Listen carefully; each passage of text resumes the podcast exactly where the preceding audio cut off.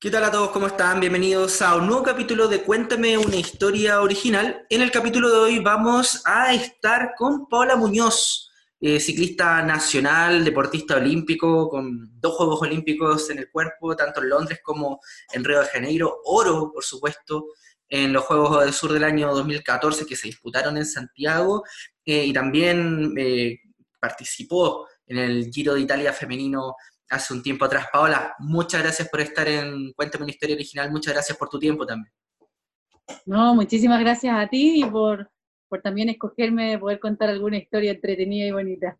Un placer, por supuesto. Oye, Paola, te quiero llevar al año 2012, em, Londres, Juegos Olímpicos, tu, primero, tu primera cita olímpica, eh, me imagino con una preparación de toda la vida para poder llegar a, ese tipo de competencias, pero cuando estaba cerca, ya habías pasado hace poquito los 70 kilómetros, eh, sufres un accidente con también un grupo de ciclistas eh, y finalmente lo que hace que te terminas retirando de la competencia.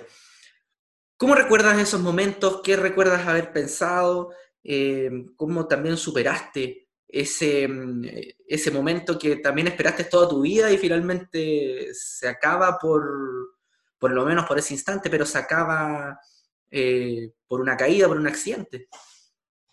Sí, bueno, como bien dices tú, todos los deportistas que, que ingresamos a, a, este círculo siendo parte de una federación, de un comité olímpico, comenzando con campeonatos regionales, después nacionales, buscando cada vez mejorar más tus marcas, tus logros, tus metas. Eh, fue un año súper complejo el 2012 porque también en la federación eran un poco machistas y pensaban que las mujeres no iban a clasificar a los Juegos Olímpicos, no tenían ninguna consideración eh, con los puntajes que había adquirido ese año y, fue súper sorpresiva la clasificación. Me tocó viajar a, a Bélgica, correr un par de carreras, ganar unas fechas internacionales que me dieron puntos y, y finalmente, como me fue tan bien ese año en, en, Bélgica, me contrataron de un equipo profesional español del País Vasco, el Vizcaya Durango, y ellos ese año me dicen, Paola, necesitamos que te vengas eh, a hacer una temporada acá con nosotros y corras. Me fui a España, cuando voy en el aeropuerto embarcando al avión, me llama el presidente actual del Comité Olímpico de Chile, Neven Illich, que hoy día es presidente de Panam Sport, y me dice, Paola, ¿dónde estás? Y yo le digo, Neven, voy rumbo a Europa, me contrató un equipo profesional eh, y voy a competir allá toda la temporada. Y me dice, cambia los planes porque acaba de llegar el cupo que clasificaste a los Juegos Olímpicos de Londres y es primera vez en la historia, así que me felicitó. Pero estaba muy contento de, de que fuese parte de, de esta cita máxima. Y, y, así fue, así fue como me enteré de esta clasificación. Llego a España, modificamos todos los entrenamientos, ahí en ese entonces estábamos trabajando duro con, con Gonzalo, que era el otro seleccionado que había clasificado también a los Juegos Olímpicos de Londres, que es mi, mi, mi marido, mi sí. partner, mi entrenador, mi psicólogo, mi todo. Y, y, nada, nos concentramos en lo que fue esta carrera, llegamos a, a Londres, eh, fue, fue un momento único de poder llegar a esta cita máxima donde llegas a la Villa Olímpica de haber conocido villas sudamericanas, villas panamericanas, llegar a lo, a lo tope de línea, a, a lo donde todo eh, sincronizaba, donde todo tenía un horario y se cumplía. Eh, efectivamente, parte de la competencia nos tocó un día de lluvia a las mujeres, a diferencia de los hombres que fue con sol. Y en esta competencia partía del Palacio de Buckingham. Y uh -huh. la carrera constaba de 150 kilómetros alrededor y nos teníamos que salir de la ciudad de, de, Londres, nos íbamos hacia Box Hill, que era la subida, la subida a Box, y eh, antes de llegar a esa subida hubieron tres caídas previas por el agua. El problema que yo tuve eh, no fue de no querer terminar la carrera por incapacidad física, sino que cuando el pelotón te saca cinco minutos y faltaba considerablemente eh, unos, un, la, ma, men, menos parte de la mitad de la carrera, eh, me dicen que me tenía que retirar. Entonces yo les digo, pero ¿cómo? Si yo quiero mi lugar de los Juegos Olímpicos, pero es parte de las reglas del juego el hecho de que si pierdes mucho tiempo con el pelotón, estos cinco minutos, ellos automáticamente te sacan de la competencia. Y eso sí es muy duro y triste, porque tú quieres terminar esa competencia, las ganas y la motivación está, de hecho nos quedamos con otras corredoras una de Venezuela, una de Namibia, una australiana también iba ahí, y, al final nos miramos entre todas al borde del llanto y decir, pero si yo quiero mi lugar, y, pero, pero es parte del alto rendimiento, es parte del ciclismo de, esta prueba de ruta, y nos levantamos y nos subimos al auto y seguimos, eh, la competencia la tuvimos que terminar en el vehículo. ¿Cómo lo haces para seguir motivada después de ese tipo de cosas que perfectamente te podrían dejar en el suelo? Eh, ¿Cómo lo haces para seguir motivada y para seguir con tus objetivos claro? No, eh, creo que es parte del alto rendimiento, después lo terminas entendiendo. Eh, todas las carreras tienen su, grado de dificultad.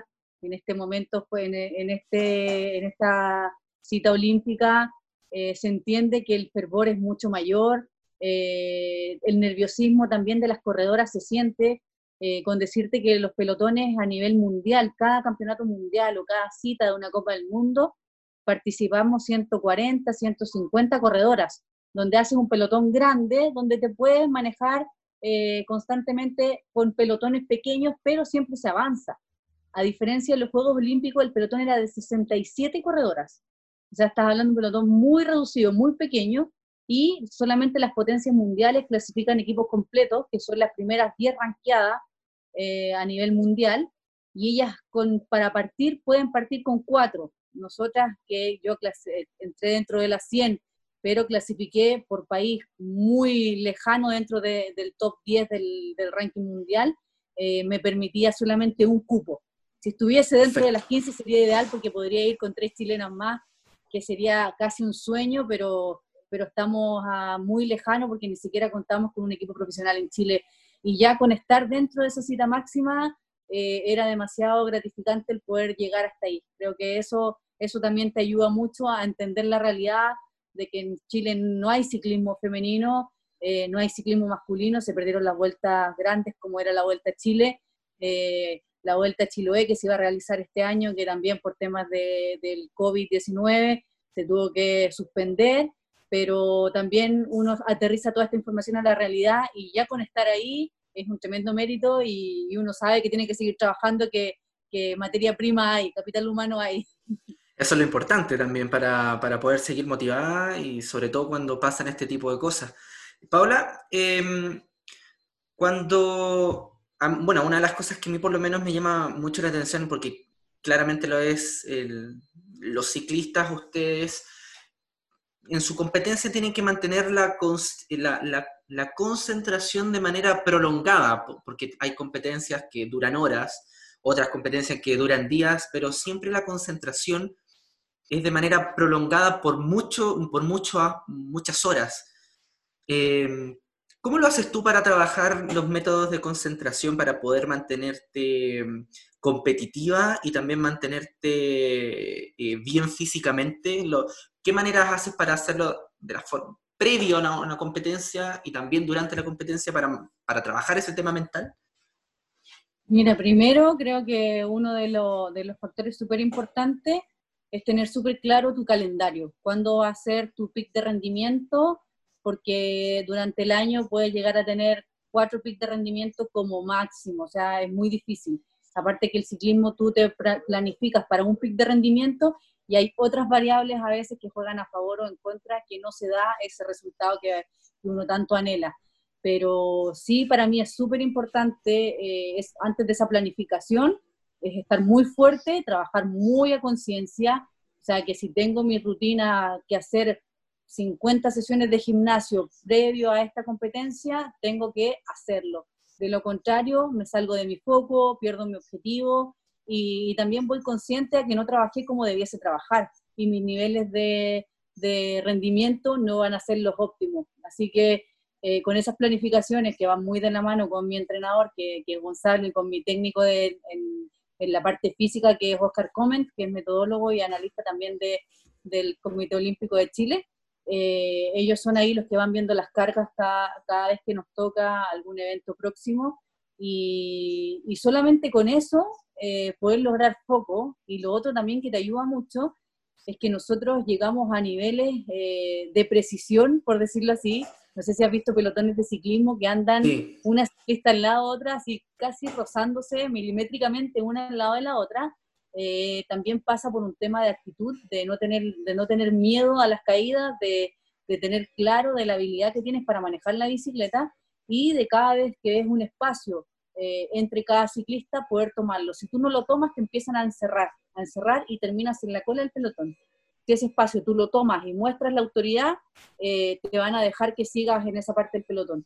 Y entender también que vamos a 50 kilómetros por hora, entonces cualquier tipo de movimiento o alguien que no avise un hoyo o algún lomo de toro o que alguien pisó una piedra, eh, eso provoca de inmediato alguna caída y se forma una pelota gigantesca que terminan cayendo todas. Entonces, eh, es súper complejo, se ve muy fácil desde la televisión, seguir un Giro Italia, un Tour de Francia, cómo se va moviendo la, la serpiente tricolor que le dicen acá, eh, se ve muy fácil, pero al momento de vivirlo es muy difícil porque la tensión es muy alta.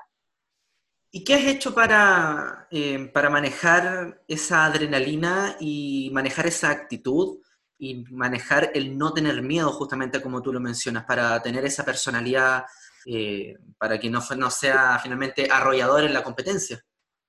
Sí, una, una de las ventajas que he tenido es el poder eh, competir con hombres, el, el sentir de que también me traten como, como un ciclista más, no como un hombre más, sino que como un ciclista más parte del pelotón y que si yo dejo el espacio, claramente que me van a tapar. Eh, eso también me ha ayudado mucho porque acá en Chile, como te decía, eh, competencias no tenemos, eh, no, hay una, no hay una plataforma y ni un, ni un calendario estable que te pueda ayudar. Y, y, lo que sí me tomó, me hizo tomar la decisión desde muy joven, el poder salir del país, eh, siendo parte de equipos profesionales que estuve en Italia, en País Vasco, en México, eh, en Guatemala, en Costa Rica, para poder vivir lo que es estar dentro de un pelotón y tener este roce, porque si no tienes este roce internacional es muy difícil poder adquirir este, este dominio de pelotón. Eh, ¿Piensas algo durante las horas que estás en competencia? Me imagino que tienes mucho tiempo de, para estar contigo misma, cuando estás en competencia, obviamente concentrada eh, eh, justamente en una meta, pero al mismo tiempo tienes muchas horas eh, haciendo una sola cosa. ¿Piensas algo? ¿Se te pasan cosas por la cabeza? ¿Qué son las cosas que se te pasan por la cabeza mientras estás compitiendo en esas horas que se prolongan y se prolongan y pueden pasar incluso días de competencia?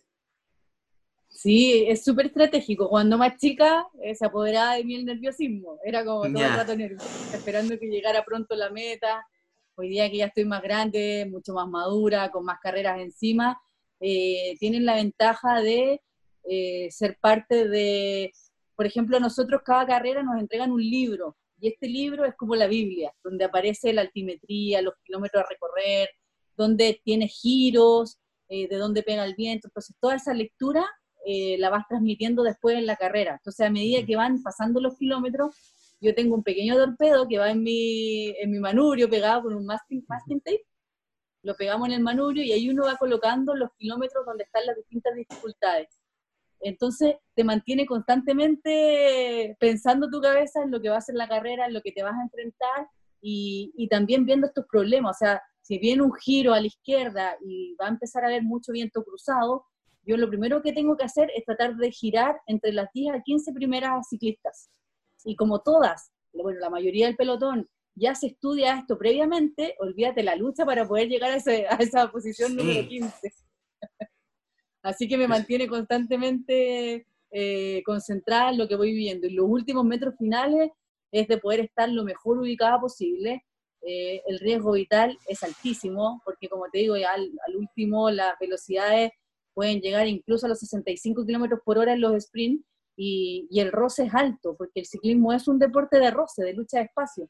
Entonces, cada, cada equipo va levantando a sus mejores sprinters y es donde ahí tú tienes que tratar de agarrar estos trenes que se arman, estas filitas indias que hacen de los equipos para poder llevar a los sprinters hasta los últimos metros finales y puedan disputar esta llegada eh, en, en cada una de las etapas.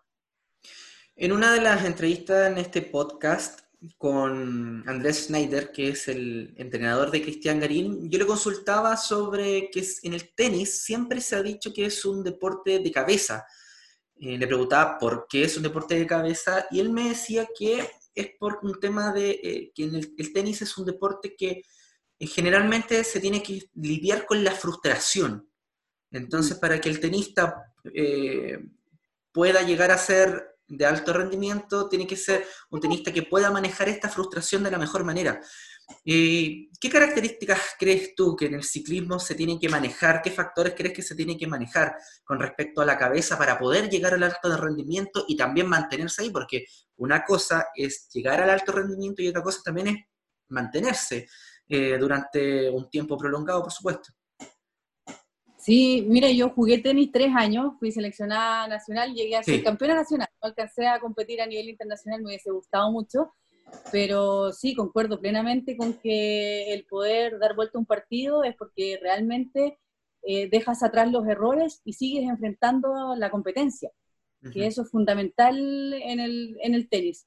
Y en el ciclismo creo que se da algo muy parecido, pero es más en los entrenamientos, de poder ser capaz de, de, afrontar cada uno de los entrenamientos, porque a veces tú sabes que te va a doler mucho el entrenamiento, que vas a terminar incluso con, con sensación de ganas de vomitar, o muchas veces me han tenido que bajar de la bicicleta porque pedaleando sola no, no he podido, porque llevamos al cuerpo a niveles tan extremos que, que después ya sabes lo que, lo que te espera. Entonces, eso yo creo que es una de las limitantes eh, en, al momento de, de, ser ciclista, hasta dónde quieres llegar, porque sabes lo que te va a tocar entrenar. Y, otra de, la, de, las variables también que te juega en contra es que de las competencias de 10, 20, 30 competencias que puedes tener al año, a veces simplemente no puedes ganar ninguna, o a veces puedes ganar una, porque es un deporte no solamente de trabajo físico, sino que también es mucho trabajo mental de, de saber en qué momento atacar, cuáles son tus fortalezas, saber bien cuál es tu fortaleza eh, a veces hay variables que tú no tenías consideradas, por ejemplo, el, pinchar, que, se te desinfle una rueda, que hay una caída y te boten y tú quedes demasiado atrás. Entonces, eh, yo creo que esas son las variables que te pueden jugar en contra, pero tienes que entender que el ciclismo, eh, mientras no tengas esta maestría, esta, esta costumbre de, de llevar al cuerpo a los extremos, no vas a poder tener un resultado después de pasar esa barrera, los vas a empezar a encontrar. Me llama la atención porque eh, finalmente también se lidia mucho con la, con la frustración. Sí, de todas maneras, como te digo, no todos los ciclistas son capaces de, de, entender de que no vas a ganar todas las carreras, porque parten 150 corredoras, todas parten con las ganas de, de ser la primera pero tú sabes que el podio solamente se reparte entre tres, el primero, el segundo y el tercero, nada más. Entonces, la, la, la, la, probabilidad de poder ganar una carrera es de una entre 150, es muy baja la probabilidad. Pero ahí también entra el factor de si tienes habilidades natas. Por ejemplo, en mi caso, que soy sprinter, eh, mm. todos me dicen, no, pero es que a ti te sale fácil disputar una carrera. No es que me salga fácil, es que mi habilidad al momento de pasar toda la competencia y buscar esos últimos 200 metros, el pic de velocidad que arrojo es altísimo y me da para disputar una carrera, pero no todos los ciclistas tienen esas habilidades. Si puedes explicar para, para que la gente entienda lo que significa ser sprinter. Sprinter lo voy a aterrizar al atletismo, que es velocista, puro, un Usain Bolt, que corre 100 metros plano y que es capaz de entregar una energía eh, superior al resto. Eso en el, en el ciclismo se viene, a, se viene a denominar sprinter, que vendrían a ser las personas que definen los últimos metros finales con, con una gran eh, entrega de energía. Claro, porque finalmente, em, tú, tú, lo mencionabas, hay que escoger los momentos en donde atacar. A eso tú también te refieres con, con el sprinter, cuando ocupas la palabra atacar. Sí, tratar de estar dentro de los primeros 10 ciclistas, porque no saco nada con ser una tremenda sprinter si partí en el lugar 40 y llegué décima. Si hubiese partido en el lugar 10, ahí puedo ganar. Entonces también es un tema de ubicación y no todos a veces tienen la valentía de poder estar eh, disputando estos últimos metros, porque como te decía, es casi riesgo vital. Si yo pudiese llevar una cámara GoPro, eh, verían primero la velocidad, que vamos casi a 55 kilómetros por hora, gritando las mujeres así, ah, ah, porque van pegándose cruzadas, que te aparecen a veces codazos, que eso no es parte del, del, fair play, pero aparecen igual. eh, entonces van todas desesperadas por tratar de pasar primero la línea de meta. Hay otro momento clave en tu carrera eh, que también fue muy duro y me imagino el, cómo lo manejaste, pero justamente eso quiero comentar. Hace un par de años eh, se mencionaba que tuviste doping por una sustancia que supuestamente te estaba ayudando por tu deporte, para, practicar tu deporte. pasó un tiempo y finalmente te absolvieron. Em, ¿Cuánto tiempo pasó en, eh, que se te había declarado doping hasta que te absolvieron? Sí, mira, lo que pasó ahí fue que en los Juegos Sudamericanos en Santiago 2014, cuando ganamos la medalla de oro ambos con mi marido, eh, nos subimos al podio, cantamos el himno nacional y a las dos semanas me llama nuevamente el presidente del Comité Olímpico, Neven Illich, y me dice, Paola, necesito que te vengas a mi oficina que tengo que hablar contigo. Yo te juro que pensé que había hecho algo malo en la prensa que le había molestado al comité, dije, pucha, algo me, me van a retar. Y Gonzalo le digo, oye, ¿me acompañas, por favor? Porque eran las, las diez y media de la noche, era tarde. Eh, no es hora para una reunión. No, había llegado recién esta carta, entonces yo dije, algo malo pasó. Y llegamos donde Neven y ahí nos dice, pucha, llegó esta carta de notificación por una muestra adversa. Y mm. Gonzalo dice, pero Neven, ¿y dónde está la mía? Si con Paola desayunamos juntos, tomamos la misma vitamina, eh, ¿dónde está mi, mi, muestra adversa? No, dice, si le llegó a Paola y es eh, por una sustancia que se llama octopamina. En el acto llamamos a una doctora amiga y le preguntamos qué era la octopamina y me dice, Paola, la octopamina está en, los frutos cítricos, en los chocolates, en las mermeladas y, y, es algo que te produciría taquicardia. O sea, es imposible que hayas tomado algo así. Aparte estaban hablando de gramos. Y eh, yo le digo a Neven, Neven, esto hay un error, alguien se tiene que haber equivocado, que para nosotros también era muy raro que tú hagas un juego sudamericano y que las mismas personas que están compitiendo, que es Colombia, sea arte y parte trayendo a su laboratorio a estos Juegos Sudamericanos, cuando se podría haber usado un laboratorio neutral, que podría haber sido Montreal, Canadá, o cualquier otro tipo de laboratorio que no estuviese eh, siendo parte de estos Juegos Sudamericanos. Y ahí empezamos con la investigación y nos tocó contratar a, a una doctora en bioquímica para que actuara como perito y que ella dictaminara si era efectivamente que yo había consumido la sustancia o no, porque yo estaba clara que no había sido así. Es más, les había ofrecido que me hicieran un examen de cabello para que vieran todas las sustancias hacia atrás, porque eran nuestros Juegos Sudamericanos, casi nuestros Juegos Olímpicos que estábamos disputando acá en Chile. Eh, la doctora en bioquímica del laboratorio Corton Quality, que ellos fueron los que me apoyaron, viaja a Colombia y al momento de llegar a este laboratorio empieza a hacer los checklists para actuar como perito ella, y ahí empieza a ver que el laboratorio no cumplía con los requisitos ni certificados al día, las máquinas no estaban con las certificaciones ni las calibraciones. Eh, el laboratorio también, la gente que trabajaba ahí se molestó mucho porque yo había mandado a una doctora en bioquímica y no había mandado a un abogado incluso preguntaron a la Guada si era normal que yo mandase a esta, a esta persona, sino para mandarla de vuelta. A ese nivel estaban ellos de complicado.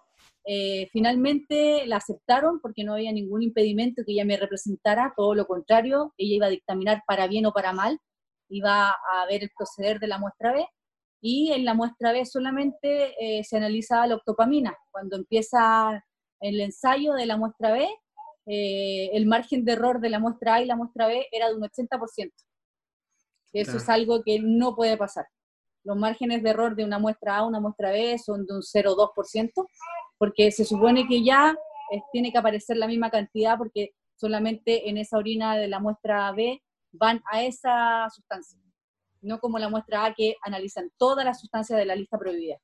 Y ahí ya empezó todos los problemas porque el laboratorio empezó a decir que en realidad, eh, la deportista, la, consistencia de la dopamina era, era coincidencia por la ingesta de alimentos tales como, y eso lo, lo coloca en, en, un, en un dossier donde entregan el resultado de la muestra A y la muestra B. Con todo esto nadie quiso dictaminar, porque también quedaba develado el negocio que tenía este laboratorio de cobrar las contramuestras que salían 700 dólares más este dossier de documentos que eran 150 dólares más, era un negocio redondo para Colombia. Eh, no quisieron dictaminar y Nevenil de manera insistente les pedía que por favor dictaminaran. Se demoraron siete meses y dijeron, ¿saben qué? Nosotros no vamos a dictaminar nada esto que lo vea la UCI. La UCI es nuestra entidad máxima, como la FIFA. Suiza, está en Suiza, ¿no? La UCI, la Unión Ciclista Internacional, está en Suiza y a ellos se le envió toda la documentación eh, y ellos nos dijeron en siete días le contestamos. Tal cual como lo dijeron, al séptimo día llega una carta al Comité Olímpico y dice Paola Muñoz jamás violó las reglas del fair play. Y eso fue todo, eh, afortunadamente, afortunadamente para todos los deportistas, eh, la Guada le hizo un examen anónimo al laboratorio, nuevamente arrojaron un positivo falso, una muestra adversa sin serlo, y este laboratorio al día de hoy está cerrado. ¿Y cuánto tiempo pasó entre que primero se había dicho que eh, estabas con doping y finalmente ya después eh, queda todo, se aclara toda la situación? ¿Cuánto tiempo pasó? Pasaron siete meses. Siete meses y ellos no quisieron dictaminar y ahí, como te digo, toda esta documentación se fue a la UCI, a la Comisión de Dopaje de la Unión Ciclista Internacional y ellos en siete días ya habían dictaminado eh, estudiado todo el dossier de la muestra A y la muestra B, más los antecedentes del laboratorio Corton Quality, eh, y ellos, como te digo, en una línea, Paola Muñoz jamás violó la regla del, del fair play, y se me levantó esta suspensión provisional que tenía. Porque me imagino que también hiciste un trabajo ahí para eh, no, no, echarte abajo, para poder seguir compitiendo, o sea, para poder tener la mentalidad de poder volver a competir, de no retirarte, por ejemplo, y además tenías algo que te favorecía mucho, que no, no cargabas con culpa. Entonces, ¿cuál, fue el trabajo que hiciste motivacionalmente? No, de hecho a mí los periodistas me pedían entrevista y yo les digo, pero si yo qué les voy a hablar, primero yo no tengo idea de la sustancia, tiene que hablar una doctora en bioquímica.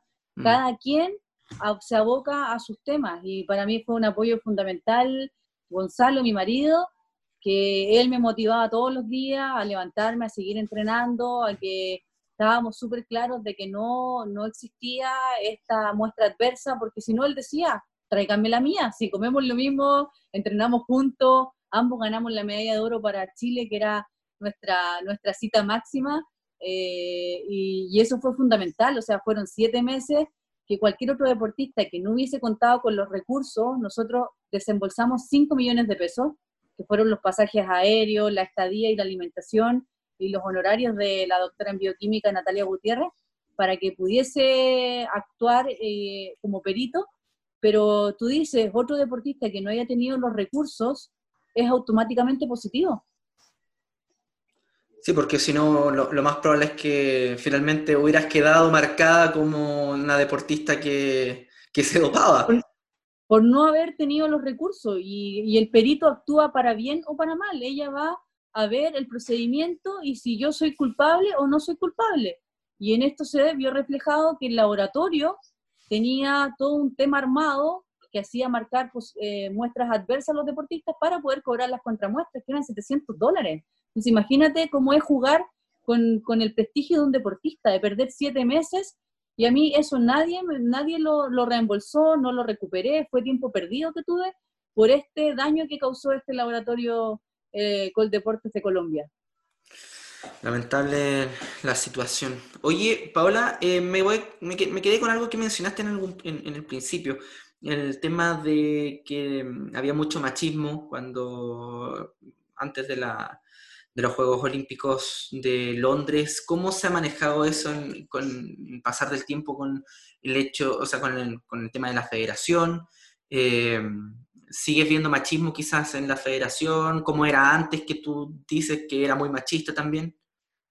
Mm, para mí sigue siendo machismo eh, porque siguen las carreras de hombres y nadie se preocupa por generar una carrera de mujeres, por tener un nivel de mujeres, eh, como te decía, existía la Vuelta a Chile, que por problemas dirigenciales, por el mal manejo de las federaciones y la gente que estaba a cargo, se terminó perdiendo esa tremenda Vuelta a Chile, que en algún momento yo decía, va a llegar la Vuelta a Chile de mujeres. Y hasta el día de hoy son todos unos egoístas, se preocupan solamente de ello. Eh, estamos con una federación suspendida desde desafiliada del Comité Olímpico, suspendida desde la UCI, y hoy día sin que nadie tome el mando de esto y, nos puedan dar una tremenda una plataforma para poder desarrollar la disciplina. ¿Y qué cosas veías, eh, aparte de esas, quizás algunas historias de algunas otras deportistas que, que, te hayas enterado en ese momento, eh, sobre machismo, por supuesto? Sí, o sea, lo, han vivido muchas, que, que, el equipo de mujeres a veces no es considerado un equipo completo. Eh, no sé, las mujeres somos seis las que competimos y a veces llevan a cuatro, a veces llevan a tres entonces tú dices, bueno, pero si tenemos que llevar equipo completo, no, es que no hay nivel. Y tú dices, ¿y cómo van a adquirir nivel si no viajan? Que por lo menos conozcan y que vivan la experiencia. Pero creo que, que en eso sí se ha visto reflejado el, el machismo dentro de lo que es un deporte como el ciclismo.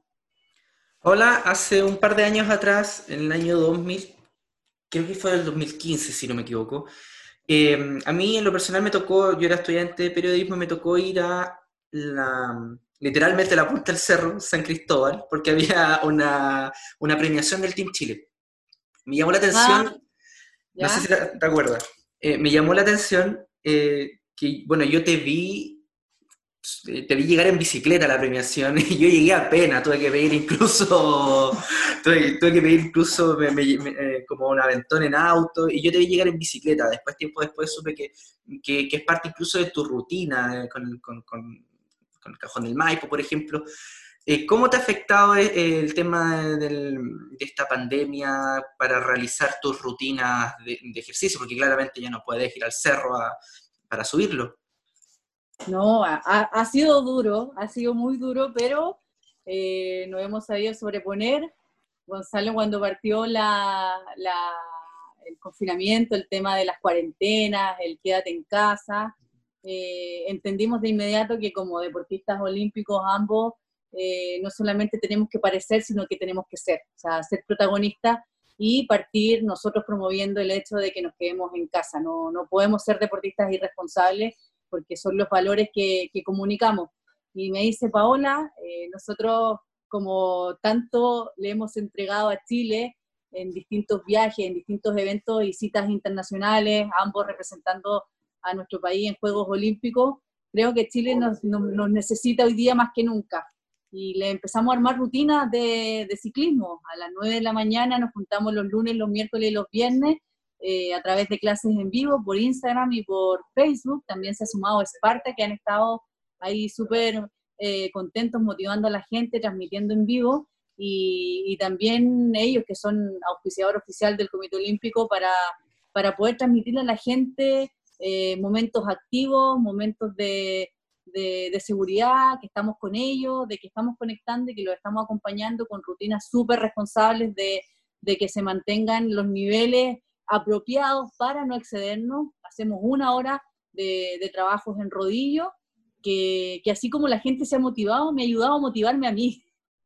Eh, he, podido, he podido lograr buenos niveles. Eh, fui mamá el miércoles, cumple cuatro meses mi hija, y, poder estar de vuelta ya con los niveles que tenía eh, competitivo el año pasado, a, a fines de enero, de verdad que es súper gratificante.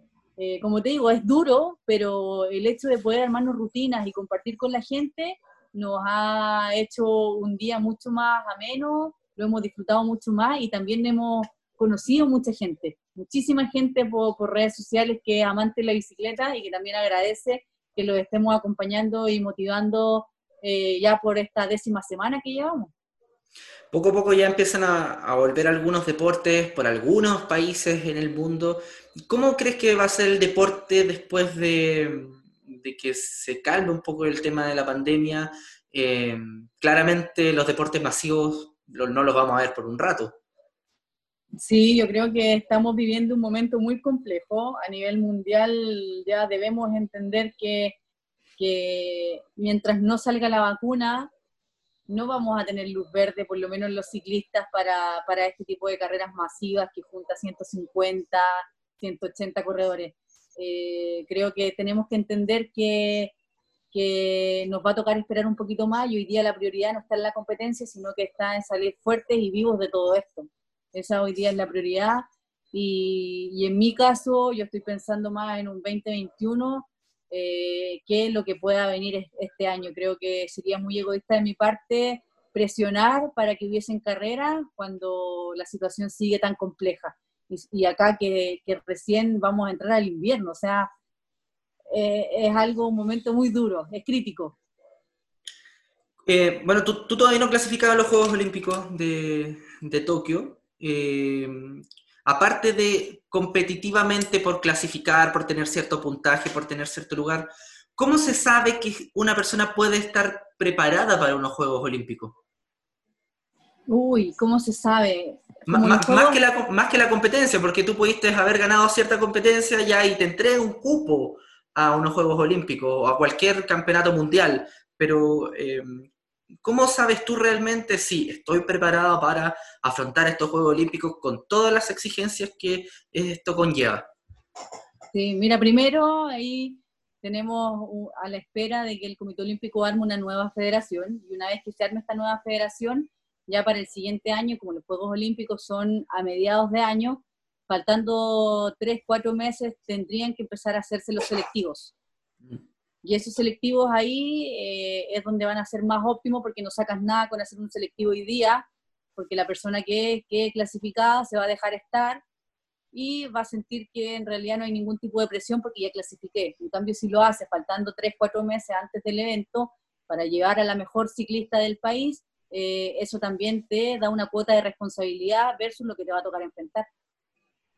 Sí, por supuesto. Eh, hay otra cosa que, me quedé pendiente con, respecto también al, machismo que, del que hablábamos y además que, fuiste nuevamente mamá hace poquito. ¿Lo viste reflejado ahí?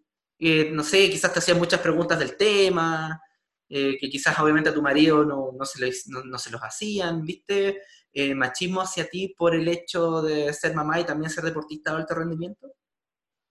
Sí, mira, yo creo que el machismo que yo he vivido por lo menos es por parte de la federación, porque por parte del Comité Olímpico y del Ministerio del Deporte no he tenido ningún tipo de, de, maltrato, por decirlo así. Todo lo contrario, el apoyo y ha sido súper valorable y lo han destacado mucho el hecho de que sea mamá por segunda vez y que siga en el alto rendimiento, que siga igual de activa y de, y, entregando buenos resultados al país, sino que las federaciones son las que dejan un poco que, desear con, todo este, este, este mal manejo que tienen al momento de eh, hacerse cargo. Creo que ahí es donde está el, mayor problema de no poder contar, como te decía, con, un calendario atractivo, aunque sea un año de, competencia. No tenemos nada, nada, solamente campeonatos nacionales de ruta y pista y a veces si es que.